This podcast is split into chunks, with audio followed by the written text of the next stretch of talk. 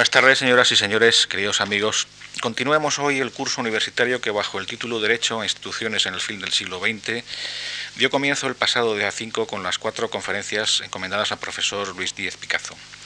Tras ellas es hoy don Francisco Rubio Llorente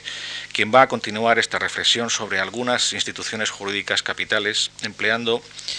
y completando así desde la perspectiva del derecho público las propuestas que el profesor Díez Picazo nos hizo desde la perspectiva del derecho privado. Pocos publicistas como don Francisco Rubio Llorente pueden hablar sobre estos temas con mayor autoridad en España. Para muchos el profesor Rubio Llorente es uno de los juristas más destacados del país y no solo en el tiempo presente, a la altura de colegas eh, suyos tan ilustres como don Adolfo Posada o don Nicolás Pérez Serrano, perteneciente este como él mismo al cuerpo de letrados de las Cortes. Catedrático de Derecho Constitucional, los escritos y ponencias del profesor Rubio son modelo de un riguroso análisis en el que el método jurídico y la claridad de ideas permiten llegar hasta donde nadie o casi nadie suele hacerlo. Magistrado que fue del Tribunal Constitucional, en sus sentencias se articularon conceptos básicos del derecho público que siguen prestando dignidad democrática y moral a la mejor jurisprudencia de esa institución. Contar con el profesor Rubio Llorente en este ciclo de conferencias es un verdadero privilegio que la Fundación Juan Mar sabe apreciar, al igual que sus anteriores eh, colaboraciones en nuestras actividades. Quiero darle la bienvenida y agradecerle esta nueva colaboración y en nombre de la Fundación, al igual que agradecer a todos ustedes su presencia esta tarde. Buenas tardes. Eh, buenas tardes a todos. Muchas gracias por su presencia en primer lugar. Muchas gracias al presentador Echen ustedes los elogios a cuenta de la cortesía obligada en estas ocasiones y excusen así su poca correspondencia con la realidad. Mi pobre persona está muy lejos de los nombres ilustres que él ha mencionado como parangón. Obligado es también agradecer a la Fundación la ocasión que me depara de ocupar ya por segunda vez esta prestigiosa tribuna y dar, eh, obligado es también agradecer esta invitación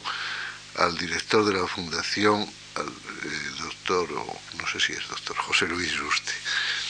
En este caso, quizás el agradecimiento va mezclado con alguna reserva, puesto que me temo que en esta ocasión eh, José Luis Juste, que es hombre de muy buen criterio, se ha dejado llevar más de la amistad que del buen juicio, al creer que podía tener algún interés para alguien conocer lo que yo pienso sobre los problemas constitucionales, los problemas del constitucionalismo a finales del siglo XX. Esta fue la rúbrica eh, general que él me propuso para estas conferencias y en consecuencia, eh, excusado es decir que no pueden ustedes esperar de mí solución alguna si yo tuviera la solución para estos problemas, naturalmente no serían problemas. De lo que voy a hablar son, en consecuencia, de situaciones, a mi juicio, problemáticas, eh, problemáticas porque no se avisora cuál es la solución que ha de dárseles, aunque alguna han de a tener. Por esto también debo advertir que aunque yo me sitúe en una perspectiva problemática, esta perspectiva no implica ni condena del presente, ni desesperanza, y ni siquiera pesimismo. Eh, como dijo un clásico innombrable, la humanidad no se plantea nunca problemas que no pueda resolver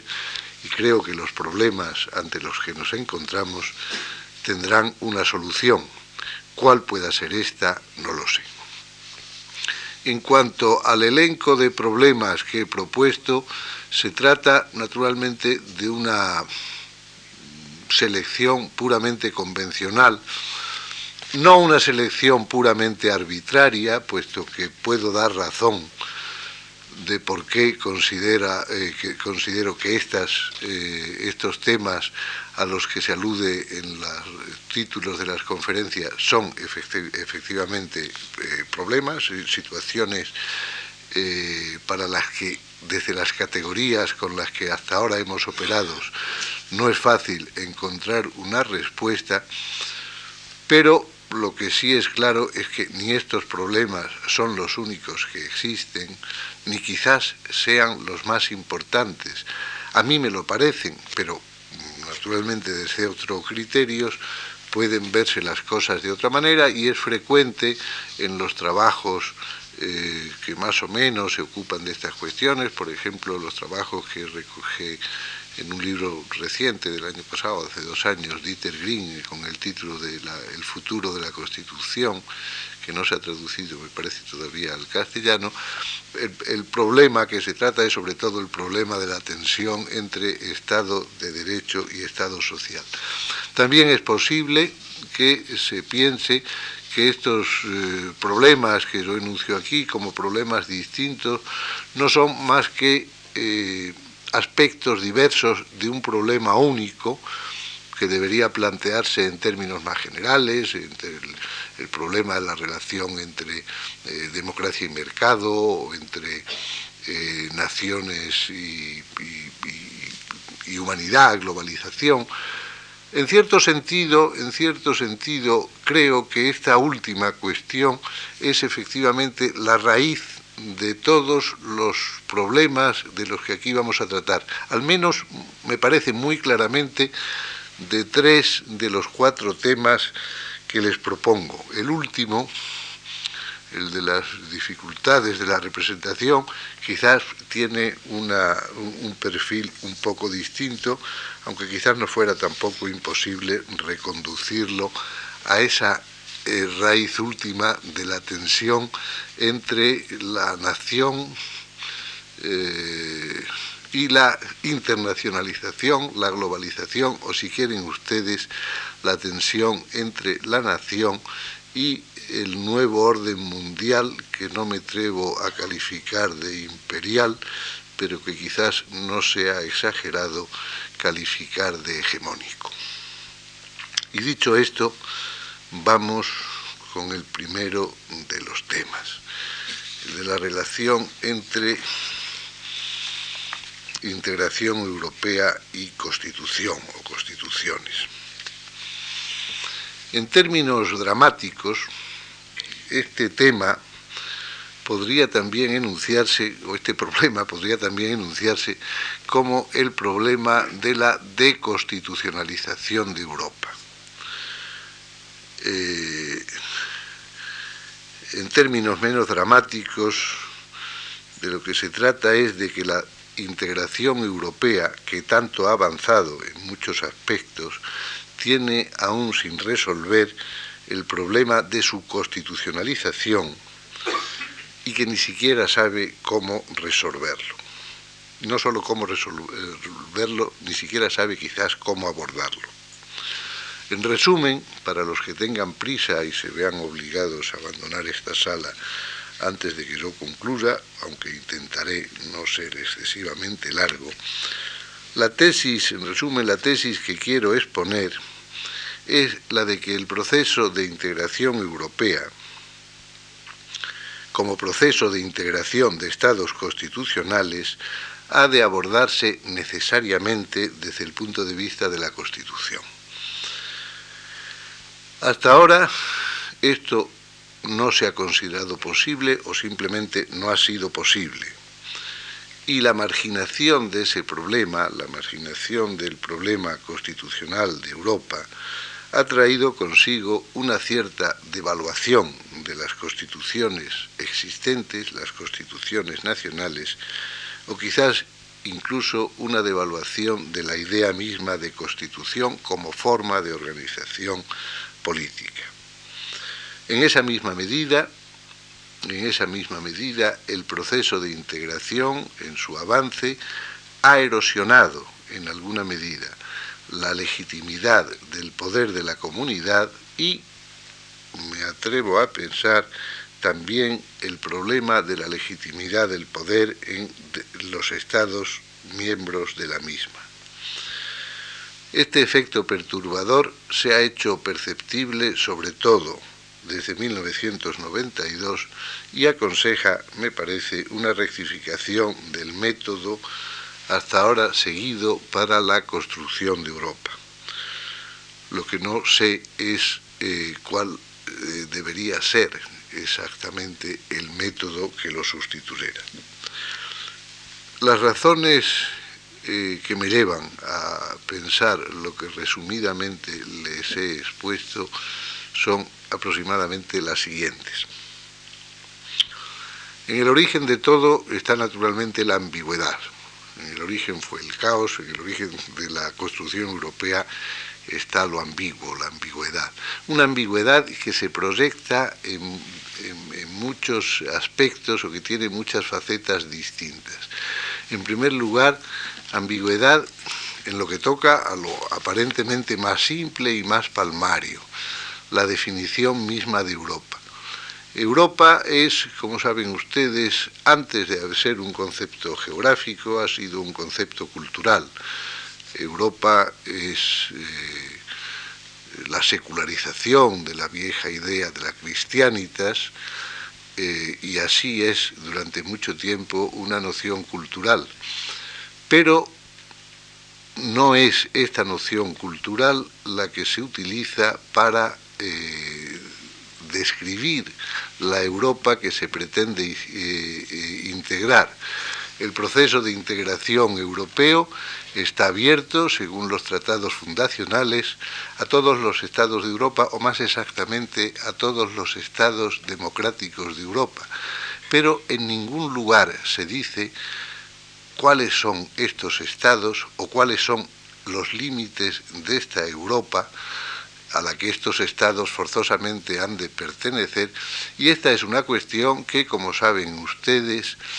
eh, mirando hacia el sur, pero mirando sobre todo hacia el este, dista mucho de ser una cuestión puramente académica. Donde termina Europa, por el, por el oeste, comienza en el Atlántico, sin duda. Algunas dudas hay a veces sobre los estados insulares del Atlántico, pero ¿dónde termina exactamente Europa en el este? No se ha hecho, como les decía, una definición eh, cultural y seguramente por buenas razones. En primer lugar, porque la cultura europea, eh, que es una cultura de la diversidad, en aquello que tiene de común, eh, se ha hecho en buena medida universal, pese a las tendencias actuales o la insistencia actual en la crítica o la condenación del eurocentrismo, en el elogio de la multiculturalidad, etc., creo que no es exagerado decir que en gran parte la cultura del mundo, sobre todo la cultura jurídico-política del mundo, tiene raíces europeas. De manera que no es difícil utilizar por esta razón la cultura como signo diferenciador de Europa respecto del resto del mundo. No es solo esta razón, hay otras. Eh, la expansión cultural de los pueblos europeos, especialmente de los anglosajones y los ibéricos, ha hecho que existan en el mundo, del otro lado del Atlántico, eh, eh, culturas, civilizaciones que son una proyección transoceánica, a veces no solo transoceánica, de la cultura europea, culturas que mantienen además con las europeas vínculos, por ejemplo el de la lengua, más intensos a veces que los que unos pueblos eh, europeos mantienen con otros dentro del mismo continente. Por último, por último, otra razón que explica, y es sin duda la principal, políticamente la principal, que explica el por qué no se ha utilizado la cultura como signo definidor del espacio a integrar, es que la cultura europea o la idea de la superioridad cultural de Europa se ha utilizado tantas veces para justificar el sujuzgamiento de otros pueblos e incluso a veces la aniquilación de los no europeos, que el apoyarse en la cultura hubiera hecho sospechosa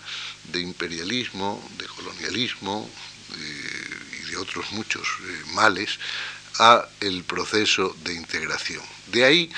que pese al eh, lip service, al, a las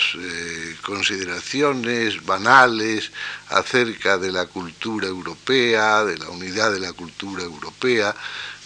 realmente la cultura se haya utilizado poco en el proceso de integración, desde luego no para la definición de eh, qué es lo europeo, y apenas tenga otra proyección que la de esa manifestación pueril que se llama la capitalidad cultural de Europa, de la que gozó Madrid en el 92 me parece, y cosas por el estilo. Entonces, el, criterio, el criterio que se utiliza para definir el ámbito a integrar es un criterio puramente, puramente geográfico, pero como ya les decía, el ámbito geográfico no ha estado eh, nunca demasiado claro dónde está la frontera de Europa, especialmente, repito, hacia el este. Ahora, a raíz de los eh, trágicos eh, acontecimientos eh, que durante años ha vivido la antigua Yugoslavia, a propósito también de la resistencia que encuentran las aspiraciones turcas a integrarse en Europa, se tiene a veces la sensación de que de una manera soterrada o larvada eh, sí están jugando criterios culturales en la definición del europeo, pero desde luego no de una manera clara. Junto a esta ambigüedad primera, hay otra ambigüedad eh, mucho más importante eh, en la definición del fin, de la meta de la integración. Eh, coexisten al menos dos enfoques distintos de esta meta o de este fin último que con la integración se persigue. Y cuando coexisten, quiero decir que, se, que, existen en las mismas cabezas, en las mismas mentes, y que se eh, aluden o al uno o al otro como si fueran dos manifestaciones de un mismo fin, de una misma meta. De una parte, la Europa se construye, sobre todo esta es la idea que aparece más clara en la obra de los padres fundadores, y de eh, Europa se construye para poner fin a la guerra, para asegurar la paz. Eh, Europa ha sido escenario de contiendas feroces a lo largo de toda su historia, pero muy especialmente en el siglo XX, y además, por razones tan obvias que es innecesario insistir sobre ellas, estas contiendas europeas eh, se han extendido por todo el mundo, se han convertido en contiendas universales. Eh, Europa ha sido el hogar donde se han encendido el fuego de las guerras mundiales. Entonces, la primera, eh, eh, la integración europea, se tendría como meta última la de asegurar la paz en Europa y a través de Europa en el mundo entero, y para ello, y para ello, acabar, por supuesto, con lo que es la raíz última de las guerras, los nacionalismos exacerbados, que han sido efectivamente el de las contiendas eh, en el siglo XX, de las contiendas europeas, los sagrados egoísmos nacionales y como trasfondo de todo ello, como trasfondo de todo ello, integrar también las economías, puesto que estos sagrados egoísmos nacionales tenían también una raíz última en la competencia económica, en la lucha económica. La meta, de acuerdo con este enfoque, la meta de la integración sería la superación definitiva del Estado Nacional como forma política, mm, junto a esta, junto a esta visión la meta final, la que justifica la eh, integración, la que le da su patos específico, hay sin embargo otra idea que se parece, pero que creo es en el fondo bastante distinta. Es eh, eh, una idea según la cual la integración es una especie de sistema de ayuda mutua de los estados nacionales para suplir mediante la unión las eh, debilidades que uno uno tiene, para hacer posibles unidos eh, acometer empresas que en lo económicas o políticas que separadamente ya no están a su alcance. Esta, esta concepción tiene de común con lo anterior que también eh, parte de la conciencia de que el Estado Nacional ya no puede por sí solo eh, aspirar ni al dominio en Europa, ni al dominio en el mundo, ni defenderse con éxito frente a otros poderes existentes en el planeta. Pero, a diferencia del anterior, la eh, finalidad, la meta última de la integración no sería tanto la eh, superación del Estado nacional, como la potenciación del Estado nacional, aunque para vivir eh, eh, en sociedad con otros. Estas dos eh, concepciones en cuanto al resultado final se proyectan, como es visible en la política de cada día, en una serie de modelos distintos acerca de la Europa que queremos. Eh, para algunas fuerzas políticas, quizás más presentes en la Gran Bretaña, pero no ausentes en otros Estados miembros de la comunidad, eh, de lo que se trata es simplemente de esta potenciación, de esta ayuda mutua frente a un mundo exterior que se ha hecho inclemente, pero reduciendo en consecuencia la integración al mínimo indispensable para conseguir esta potenciación recíproca de las economías nacionales. La eh, integración europea debe conducir a una zona de libre cambio eh, quizás poco más allá de ello. Para otros se está dispuesto a llevar más allá el proceso de integración, quizás por simplemente por la conciencia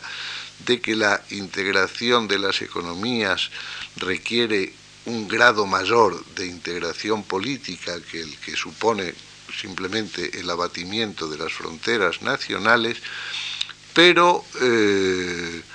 esta, integración política debe estructurarse a partir de la como dicen los franceses, l'Europe de patrie, la Europa de las patrias, manteniendo la personalidad bien definida y separada de cada uno de los Estados miembros y sobre todo articulando la acción común a partir del principio de la unanimidad. Se pueden tomar decisiones en la medida en las que todos estén de acuerdo con ellas. Para otros, dando un paso más allá, se estaría dispuesto a aceptar alguna forma de, confederación, de unión confederal, en donde el poder de la comunidad operase no sólo mediante decisiones unánimes, sino también en algunos casos más o menos limitados mediante decisiones mayoritarias y en donde los órganos específicamente comunitarios tuvieran un papel menos distante desde, del que actualmente tienen respecto de los órganos llamados intergubernamentales, es decir, aquellos órganos en donde son los estados a través de sus ministros o de sus presidentes, de sus jefes o de sus presidentes de gobiernos los que actúan.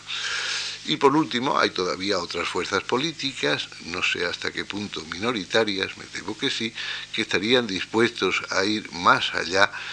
y a eh, fundir los estados existentes en el seno de una estructura política superior que unos definen como federación, que otros querrían que no tuviera eh, forma estatal, sino que fuese una comunidad todavía eh, por inventar, etcétera, etcétera. Ambigüedad también en lo que se refiere a la estructura misma de la comunidad hay eh, en esta eh, órganos estrictamente comunitarios, digamos, como son la Comisión, el Tribunal de Justicia, el Parlamento, pero estos órganos comunitarios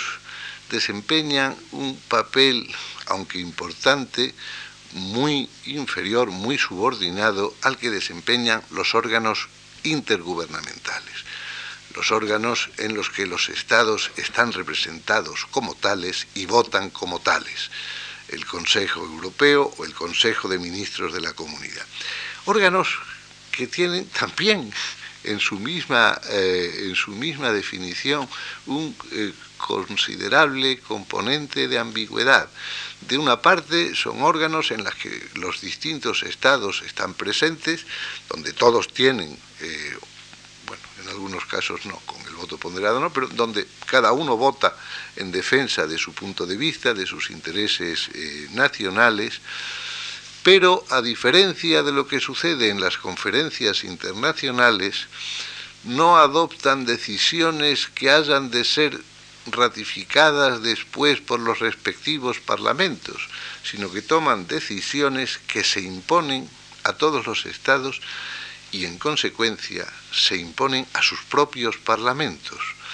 De manera que la relación de subordinación que en los regímenes parlamentarios existe, al menos en la teoría, entre Parlamento y Gobierno, se invierte totalmente y los parlamentos nacionales se convierten en ejecutores de las decisiones que toman los representantes de sus respectivos gobiernos. Eh, estos órganos intergubernamentales, Consejo Europeo o Consejo de Ministros, son órganos comunitarios, no una conferencia internacional, y en consecuencia tienen en teoría la competencia y, el poder que le dan los tratados, eh, los tratados eh, fundacionales y sus revisiones ulteriores. Están sujetos a los tratados.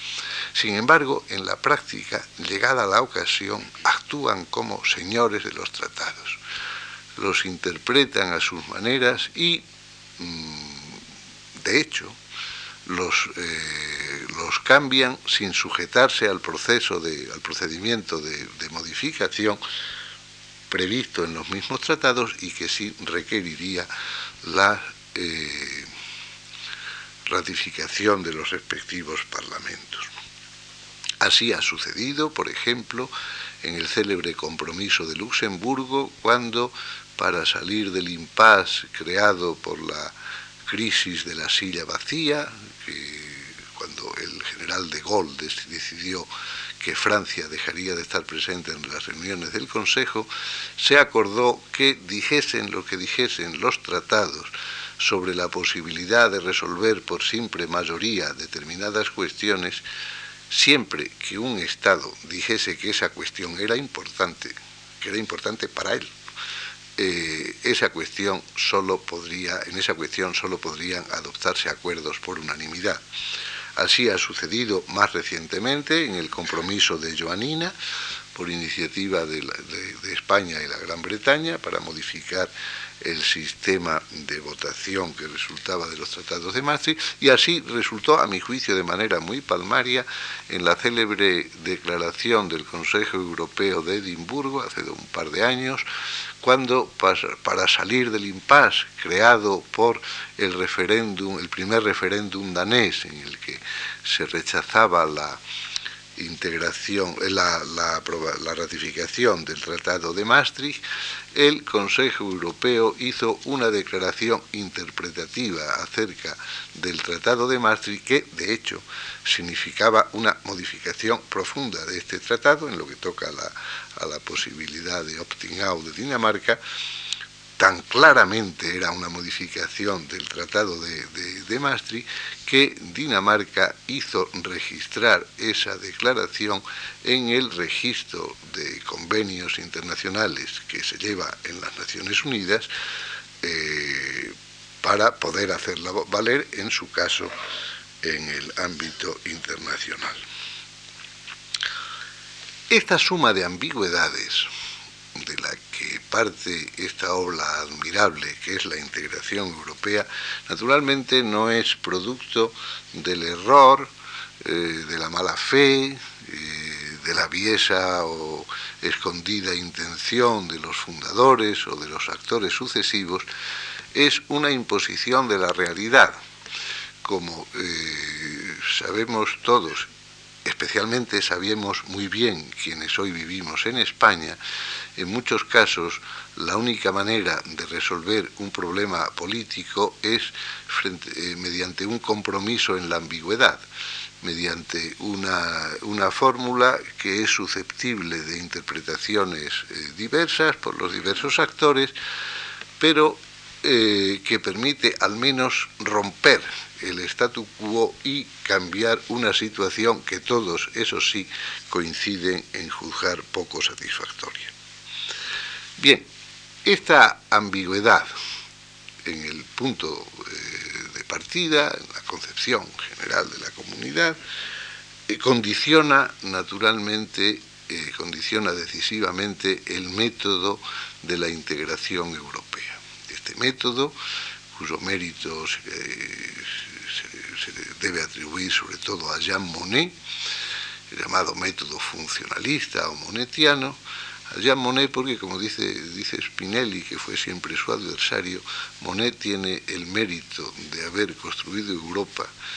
y la culpa de haberla construido por el método equivocado. Yo creo que no era el método equivocado, creo que era el único método posible, pero es un método que está condicionado por esa ambigüedad del punto de partida. Las características de este método, la conocen bien ustedes, es el avance a pequeños pasos y el avance a pequeños pasos haciendo, eh, prescindiendo total y absolutamente de la meta final a la que se aspira, eh, no teniendo más horizonte que el del fin inmediato. El fin inmediato que es la integración económica, la fusión de las economías. Como es obvio, la integración económica, la fusión de las economías es, es un fin que debe ser que necesariamente es instrumental respecto de otro que está más, eh, más allá. Pero eh, se opera como ese, si este fin instrumental fuese el fin último, el fin final. Y para alcanzar este, este fin puramente instrumental, se avanza mediante pequeños pasos, cada uno de los cuales crea la necesidad del siguiente, eh, se van definiendo estos objetivos inmediatos eh, con expresiones más o menos enigmáticas, cuyo significado eh, preciso no está eh, por lo general al alcance de los ciudadanos, la diferencia entre mercado común, mercado único, Europa sin fronteras,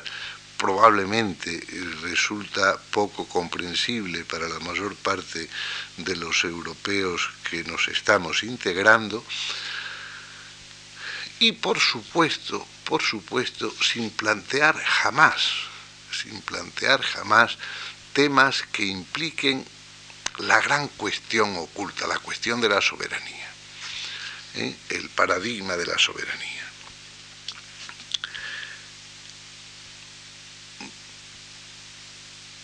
Lo que sucede, lo que sucede es que se trata de una integración de estados constitucionales, de estados de derecho, y que en consecuencia estos pequeños pasos, eh, primero la reducción progresiva de las barreras aduaneras internas, la erección progresiva de unas aduanas comunes frente al exterior, la supresión de medidas de efecto equivalente, eh, la eh, progresiva implantación de las cuatro libertades, la libertad de, servicios, de, trabajo, de personas, de mercancías y de capital, etcétera, todos estos pequeños pasos han de darse mediante normas jurídicas, han de darse mediante reglas de derecho. Y el derecho se acomoda mal a este procedimiento gradual. Si los contenidos jurídicos, las normas, el contenido mismo de las normas puede eh, ser eh, afectar solo ámbitos muy reducidos de la actividad estatal, incluso la estructura de las normas puede hacerse más o menos flexible, pueden darse normas eh, que pretendan la homogeneización de todos los ordenamientos, pero también normas que simplemente pretendan una cierta armonización de los distintos derechos nacionales, pueden darse normas que tengan una vigencia inmediata eh, eh, en el interior de los estados, pero también normas que solo se hagan vinculantes para los ciudadanos del Estado cuando han sido traspuestas por una norma nacional, eh, de ahí la diferencia entre reglamentos y directivas, etcétera. Eh, pero esto afecta al contenido de las normas. Pero en el derecho lo importante es más la forma que el contenido, o por lo menos es tan importante la forma como el contenido. Y en lo que toca a las formas, es muy difícil operar gradualmente. Las normas jurídicas son válidas o no son válidas el poder de que las normas dimanan es legítimo o no es legítimo. Y por esto la, puesta en práctica de la, de la integración mediante el derecho, como se llama, exige recurrir a un método que eh, no puede ser este método puramente gradual. Eh, hay que afirmar desde el comienzo que las normas comunitarias tienen vigor en el interior de los estados y que prevalecen sobre las normas de los estados en caso de conflicto. No que tienen un poquito de vigencia, o no que prevalecen un poquito, sino que rotundamente tienen vigencia y que rotundamente prevalecen sobre las normas de los estados. Y todo esto hay que hacerlo, además, sin poner en cuestión la soberanía de los estados. Y aquí me van a permitir ustedes un breve excursus sobre la noción de soberanía, que es una noción que tiene muy mala prensa. Eh, parece que la soberanía es una noción pecaminosa, unida a la idea de poder absoluto, a la idea de imperialismo, a la idea de nacionalismo expansivo y qué sé yo cuántas cosas más. Efectivamente, la soberanía, la noción de soberanía se ha utilizado para todo eso, pero pese a todo, la noción de soberanía es indispensable para la eh, construcción del derecho, es una idea central en la, en la construcción jurídica, porque la noción de soberanía es realmente la mediación entre eh, dos condiciones que utilizando el título de un libro reciente y celebérrimo de Habermas podría eh, denominarse como la facticidad y la validez.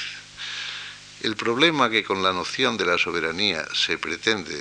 resolver es el gran problema de la legitimidad del poder y de la validez del derecho. ¿Por qué un poder tiene derecho a mandar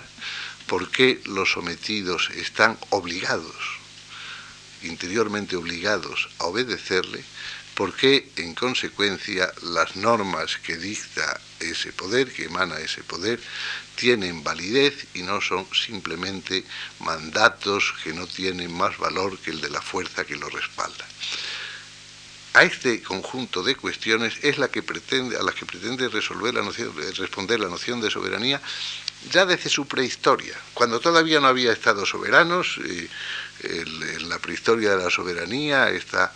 ese principio célebre de que le roi de France est emperé dans son royaume, o res superiores non reconoces et imperator in regno suo, es decir, ¿por qué si el único poder legítimo sobre la tierra es el del emperador, eh, los reyes mandan en, su, en Castilla o mandan en Francia o mandan en Aragón? Y eh, entonces se afirma esa, se, hace esa afirmación, el rey es, en su reino es emperador. Después, cuando nace la noción de soberanía en la obra de Bodino, lo que se está discutiendo es por qué tenemos que obedecer al rey de Francia, que es católico, si nosotros somos protestantes, ¿por qué eh, si el rey de Francia eh, se hace, protestante tendríamos que obedecerle nosotros que somos católicos? ¿Por qué si nuestras convicciones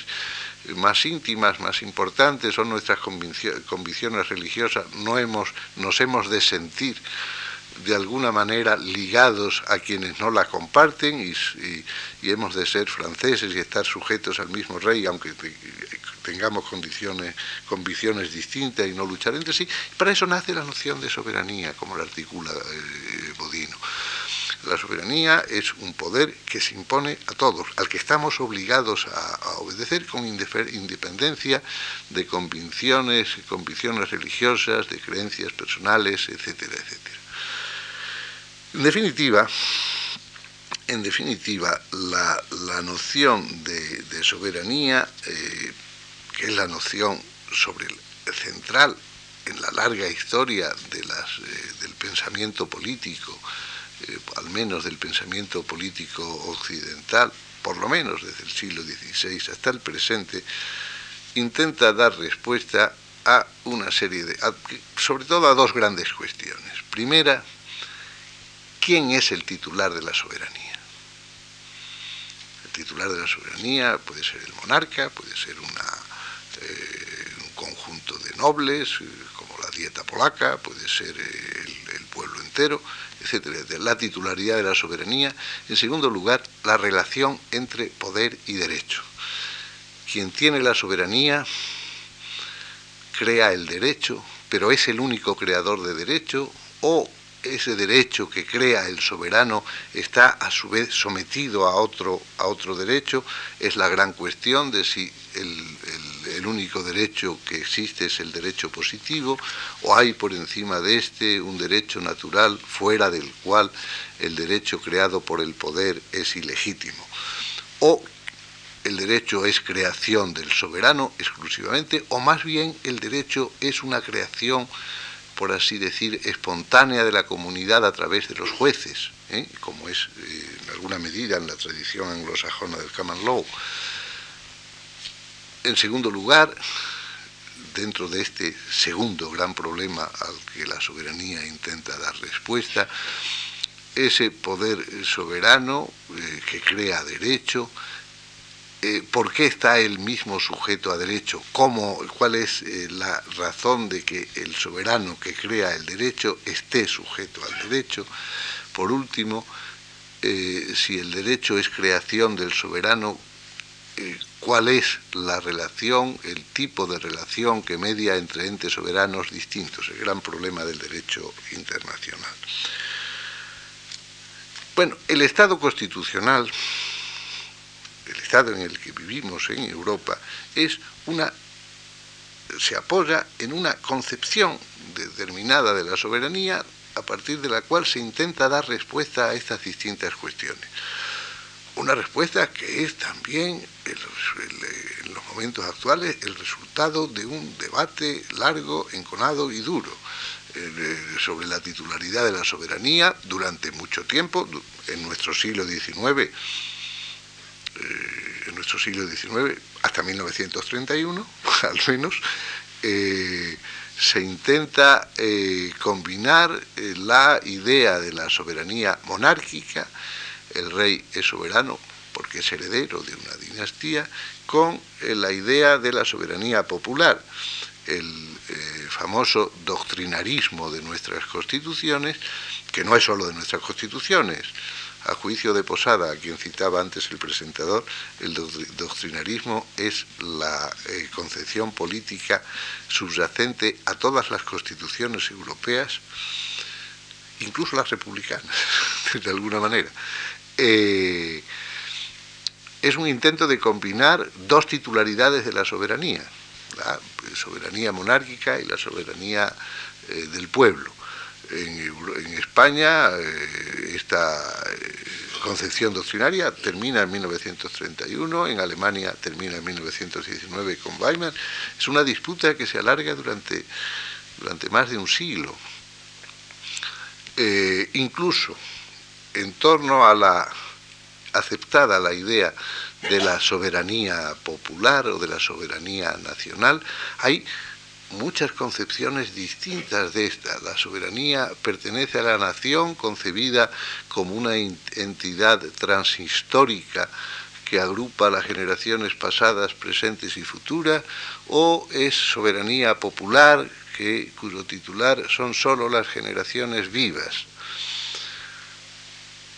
etcétera, etcétera. en, el, momento actual, para no hacer más largo este excursus, perdón, antes de llegar al momento actual, quiero hacer otra puntualización porque tiene que ver algo con lo que vamos a ver después. Para salir de esta dura contienda que se alarga durante mucho tiempo entre la soberanía del monarca y la soberanía del pueblo, la soberanía popular, la doctrina eh, positivista alemana del siglo XIX encuentra una salida genial, que es la de despolitizar el concepto de soberanía. La soberanía no es un atributo ni del monarca ni del pueblo, la soberanía es un atributo del Estado. ¿Eh? la, soberanía eh, no tiene eh, como titular una voluntad concreta, sino que es una cualidad propia de un ente que por lo demás no es más que un centro de imputación de voluntades, de voluntades diversas. Y andando por este mismo camino, dando, yendo más allá por este mismo camino, pues se llega a la afirmación de que ni siquiera eh, del Estado. La soberanía es una característica, un rasgo definitorio del ordenamiento jurídico. ¿Eh? un ordenamiento jurídico originario eh, que no deriva de ningún otro, es un ordenamiento soberano y no cabe hablar de soberanía con relación a ninguna voluntad concreta. Es una, una solución no solo ingeniosa, sino genial, con la cual eh, operamos normalmente en el derecho público, pero eh, es una solución parcial y sobre todo es una solución que no concuerda con el derecho positivo y las teorías jurídicas que no concuerdan con el derecho positivo me parece nunca son del todo satisfactorias. ¿Cuál es el derecho positivo actual en Europa en esta materia? Pues que todos los estados europeos, al menos todos los estados europeos que tienen constituciones escritas, es decir, 14 de los 15 Estados miembros de la comunidad, consagran explícitamente el principio de la soberanía nacional o popular. todo el poder viene del pueblo, como se dice en nuestra constitución, en la alemana y en muchos otros, o eh, con unos u otros términos, se parte de que la soberanía tiene un titular concreto y que ese titular es el pueblo. Y la soberanía del Estado es si se me permite la expresión, en cierto sentido una soberanía derivada, porque el Estado no es más que la organización política del pueblo. Eh, pero no cabe hablar de una objetivación de la soberanía, de una despersonalización de la soberanía, porque sí hay detrás de la soberanía, sí hay una voluntad real, que es la voluntad del pueblo me dirán ustedes que el pueblo en sí mismo es una entidad ficticia. todo esto es, eh, es otro problema. Eh, la soberanía, el concepto de soberanía no es un concepto descriptivo, sino normativo. Decir que un Estado soberano no es decir que tiene fuerza y poder para hacer lo que le da la gana, para no obedecerse sino, sino es mismo. Lo que quiere decirse cuando se afirma que un Estado es soberano es que solo en ese Estado solo son legítimas las decisiones que ese Estado acepta. Que, que se vea obligado a aceptarlas porque alguien más fuerte se las impone, sin duda. Pero formalmente la legitimidad de la decisión solo es imputable al propio Estado. Y dentro del Estado constitucional se le da una respuesta, a mi juicio, elegante al famoso problema de relación entre poder y derecho mediante una descomposición del poder, una división vertical del poder. El, poder soberano es el del pueblo como poder constituyente. Y del pueblo es de quien emana la, Constitución, al menos a la voluntad del pueblo se imputa la Constitución, y la Constitución positiviza los eh, componentes básicos del derecho natural, la idea de dignidad de la persona, el principio de igualdad, el principio de libertad en diversas manifestaciones, etcétera, que se convierte en derecho positivo. Y entonces los poderes constituidos, el Estado mismo, en cuanto actúa a través de los poderes constituidos, del legislador, del gobierno, de los jueces, etcétera, queda ya sujeto por esas normas de derecho, que son normas de derecho natural, o llámenle ustedes como quieran, que han sido positivizadas por el constituyente. Y esta es, eh, y el poder es legítimo, el poder que se ejerce dentro del Estado, el poder del Estado como poder que se ejerce a través del legislador, del gobernante o del juez, es legítimo porque ha de respetar estas normas que la Constitución establece, porque se configura de acuerdo con las previsiones constitucionales, y las normas que emanan de ese poder son válidas porque emanan de un poder legítimo. Pues bien, este es el esquema, el paradigma de la soberanía dentro del Estado constitucional y este paradigma es el que ha de ser marginado al establecer el la relación entre derecho comunitario y derechos nacionales. Y el, Estado, el, sobre todo el Tribunal de Justicia,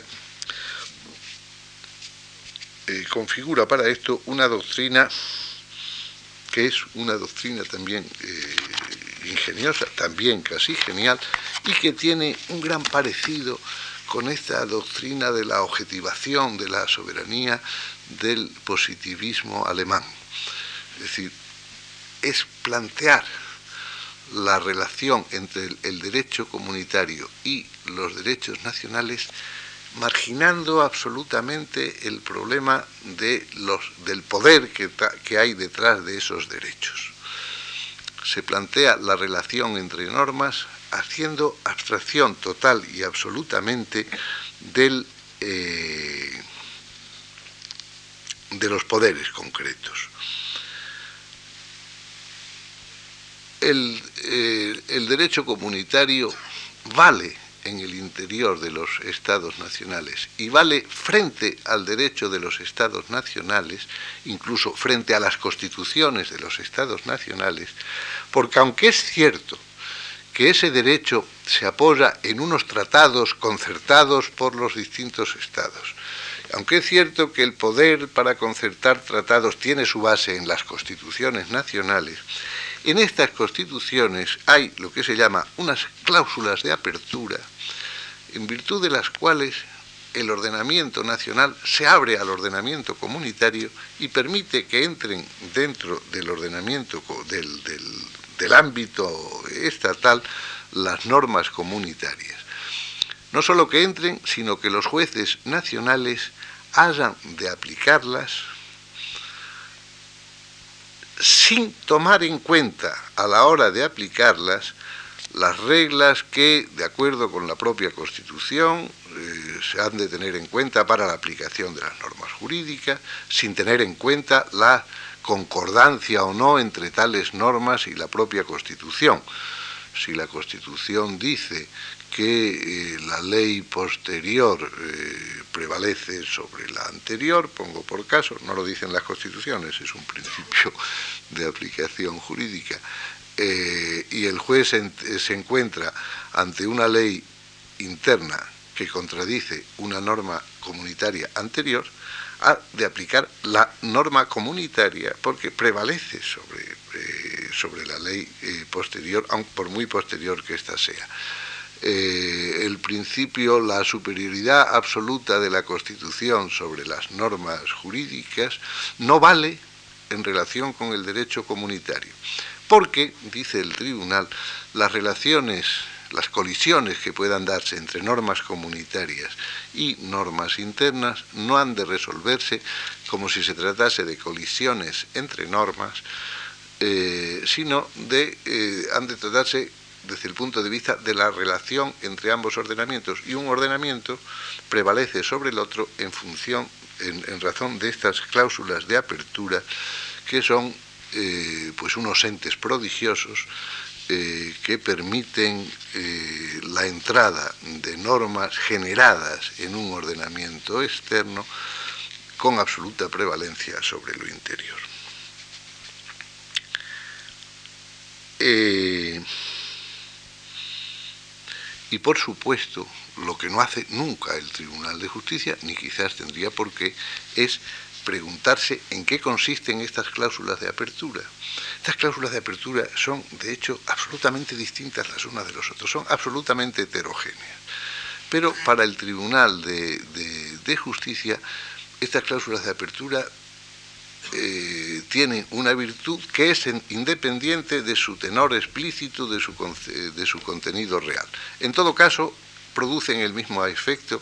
que es el de abrir el ordenamiento nacional al ordenamiento comunitario. ¿Cuáles son las consecuencias de este método? Y con este método ha avanzado poderosamente la integración, de manera que este método ha sido un instrumento sumamente útil para llevar adelante el proceso de integración europea y eso es una, una razón de agradecimiento que tenemos con el Tribunal de Justicia. Pero algunas consecuencias disfuncionales sí tiene este, este, este método. Una, consecuencia disfuncional menor, situar a los jueces nacionales en una situación un tanto esquizofrénica. Tienen que operar con dos lógicas y con dos racionalidades distintas, la que corresponde a su propio ordenamiento, del cual ellos reciben su propio poder de juzgar y de hacer ejecutar lo juzgado, y eh, de otra parte la, lógica propia del ordenamiento comunitario, y eh, que son dos lógicas distintas porque eh, responden a ordenamientos distintos, a principios distintos. En general, los jueces nacionales han cooperado muy decididamente a la, vigencia del derecho comunitario, a la aplicación del derecho comunitario. Quizás con alguna larvada falta de entusiasmo, del que hay prueba en algunas sentencias recientes de nuestro Tribunal Constitucional, y con, unas reservas explícitas eh, en el caso de los derechos fundamentales, eh, especialmente del Tribunal Constitucional alemán y del eh, italiano,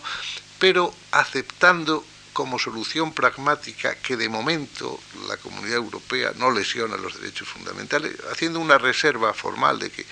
eventualmente ellos podrían negar la constitucionalidad de una norma europea, pero sin ponerlo nunca en práctica. Pero ha funcionado razonablemente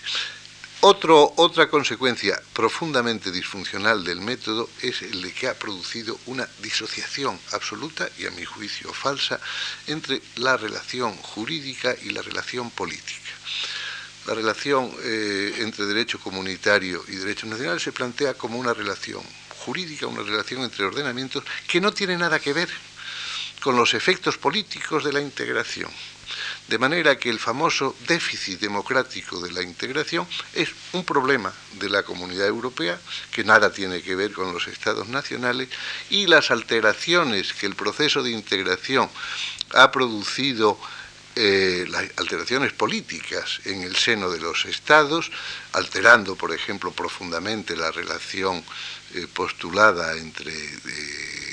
gobierno y parlamento, en el caso de los estados compuestos la relación entre las instancias centrales y las instancias territoriales, etcétera, es un problema de los estados miembros que nada tiene que ver o sobre el que nada tiene que decir la comunidad. Este, este método, sin embargo, voy a, ahora realmente debería entrar en el tema, pero todo tiene un límite. Eh, este método hace crisis en, eh, con motivo del Tratado de la Unión Europea, del Tratado de Maastricht.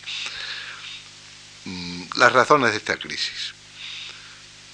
Primera, no sé si es eh, la más importante, pero desde luego yo creo que está presente. Las generaciones vivas y activas en el proceso de integración europea son generaciones a las cuales el drama de la Segunda Guerra Mundial les queda ya lejos.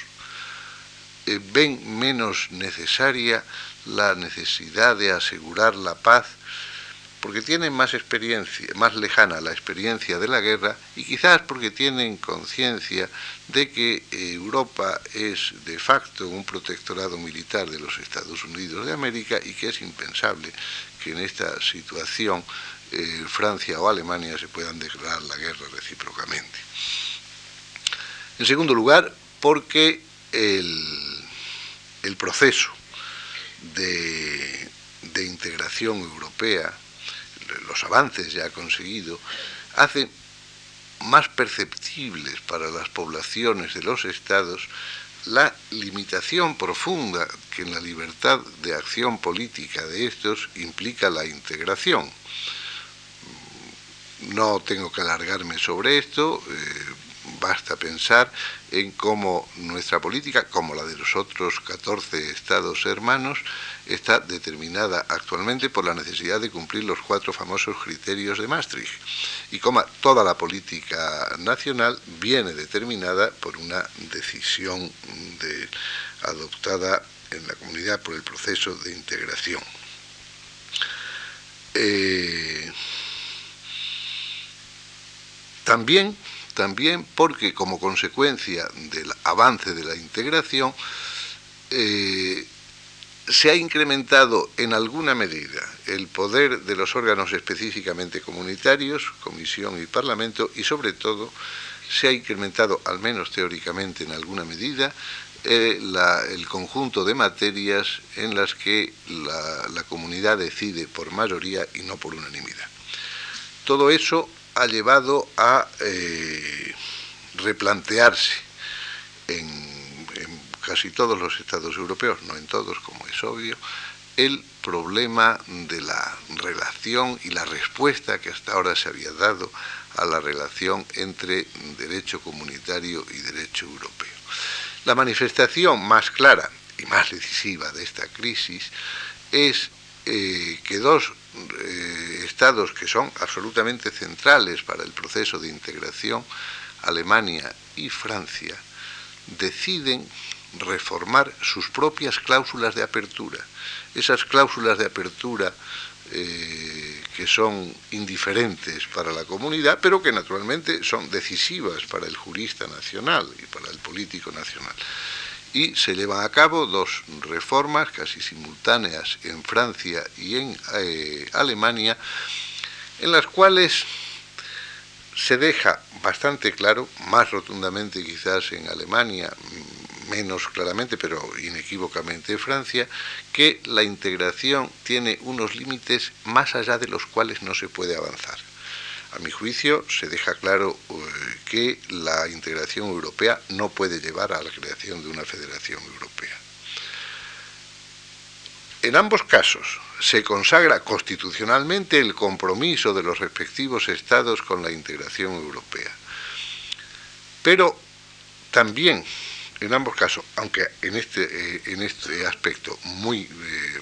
de manera mucho más definida y más evidente en Alemania, se constitucionalizan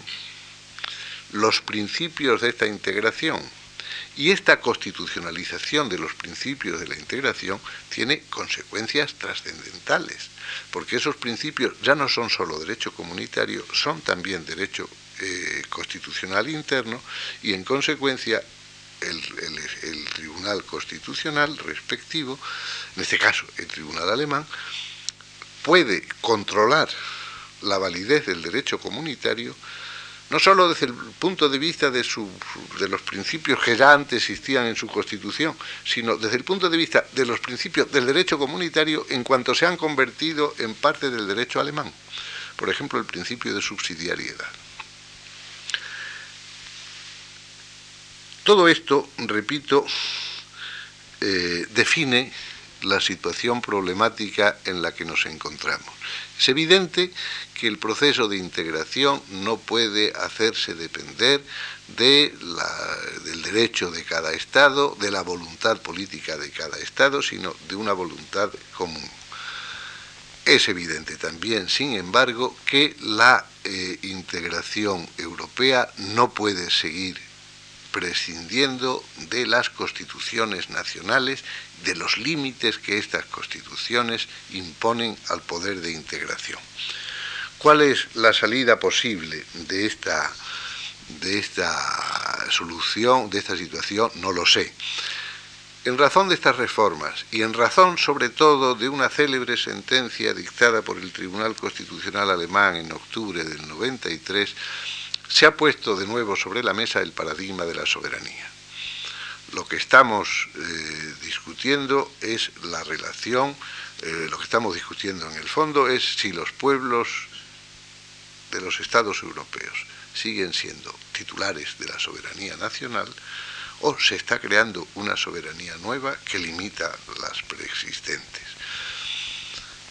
en, la sentencia a la que me refiero, el Estado, el, Tribunal alemán dice, de momento no existen más pueblos que los pueblos de los Estados. El pueblo europeo es eh, hoy por hoy una realidad inexistente, quizás en el futuro exista. Y en consecuencia, la legitimidad del poder de la comunidad descansa básicamente sobre los estados y la validez de las normas comunitarias dependen de la legitimidad de ese poder. Eh, solo en la medida en que progrese el sentimiento de integración europea podrá ser fuente de legitimación el Parlamento Europeo. Esa, esa tesis ha sido objeto de críticas muy acerbas, eh, no solo de parte de los eh, algunos juristas europeos, también, por ejemplo, hay un alegato brillantísimo en contra de esta tesis de quien tengo por el más, eh, la cabeza más brillante de cuantas reflexionan sobre Europa, que es el profesor Weiler de la Universidad de Harvard, aunque no es americano de origen, en un trabajo que se llama Demos, Telos, de State Liberales, el profesor Weiler hace una crítica demoledora brillante, pero a mi juicio no del todo convincente de esta tesis. No le veo eh, muchas otras salidas. En todo caso, en todo caso, sí creo, y en ese sentido me he atrevido a hacer una propuesta en un trabajo reciente, que la comunidad tiene que dejar de mirar con indiferencia las cláusulas de apertura y que quizás un tema posible para la conferencia intergubernamental que arrastra su vida en estos meses sería la de proponer una reforma en paralelo de todas las constituciones nacionales que en todas les diesen una base clara y eh, homogénea al proceso de integración. Pero mm, ¿cuál podría ser esa fórmula? No lo sé. A mí me gusta la fórmula irlandesa, pero como es tan tarde no se las explico a ustedes. Ya les dije que no esperasen de mis soluciones, sino solo problemas. Muchas gracias por su paciencia y con esto termino.